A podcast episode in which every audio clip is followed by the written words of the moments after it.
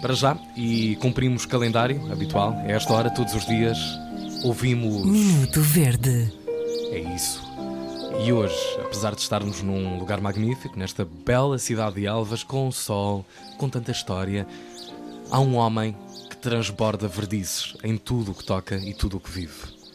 Sim, e a minha verdice de hoje prende-se exatamente com esta nossa viagem aqui a Elvas. Uhum. Depois nós uh, pegámos numa carrinha, enchemos-la de coisas e pessoas uh, e animais e uh, estamos, fomos muito bem recebidos ontem à noite, mas por enquanto ainda estamos uh, aqui sozinhos e é essa a minha verdice, que é fazermos estes quilómetros que nos separam do nosso estúdio habitual e não temos aqui uh, uma multidão de pessoas para nos insultar ou para nos dar uh, beijinhos, presentes, uh, cafés e é essa a minha verdice de hoje. Mas Elvas, reparem. saiam da cama, venham até nós para nos cumprimentar, para nos receber, como só Elvas sabe receber, sobretudo uh, soldados espanhóis, se calhar falaremos mais tarde.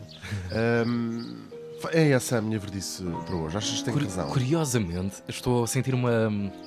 Não sei, estou a sentir aí um complexo qualquer, porque o homem que acorda sempre devagar, suavemente, hoje queria multidão para acordar nesta cidade de Sim, gritos, queria pessoas aos gritos.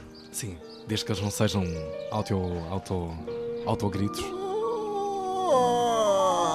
Tudo me parece perfeito. Minuto Verde.